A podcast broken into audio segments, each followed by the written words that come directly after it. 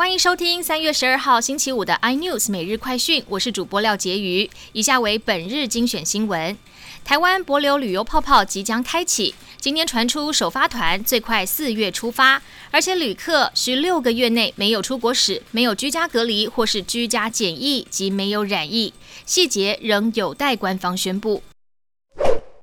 外界担忧水情吃紧，恐危及台湾半导体及晶片产业。经济部长王美花今天表示，经济部调度节水，希望到五月底都还能供应民生与产业用水。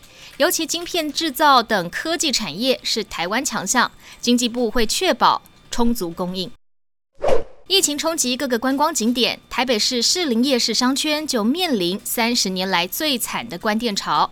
有网友在脸书贴出照片，感叹店老板比客人还多。台北市市场处表示，士林夜市没落最大主因就是当地租金昂贵，另外摊贩坑杀游客情形层出不穷。台北市已经推出多项应应措施，协助改善。红海集团创办人郭台铭今天前往三峡爱物园祭拜先妻林淑如。面对媒体畅谈今年景气，郭台铭说：“今年景气不错，明年不会太差，主要是全球有包括各国政府财政支援、施打疫苗以及科技投资等三股势力帮助。”巴基斯坦法院周四裁定，中国短影音应用程式 TikTok。散播不道德和下流的内容，下令 TikTok 全面下架。而在半年前，巴基斯坦通讯管理局也用过同样的理由，一度禁止 TikTok 在该国运作。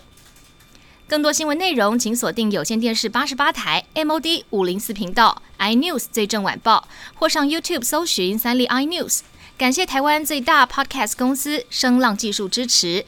您也可以在 Google、Apple、Spotify、KKBox 收听最新的 iNews 每日快讯。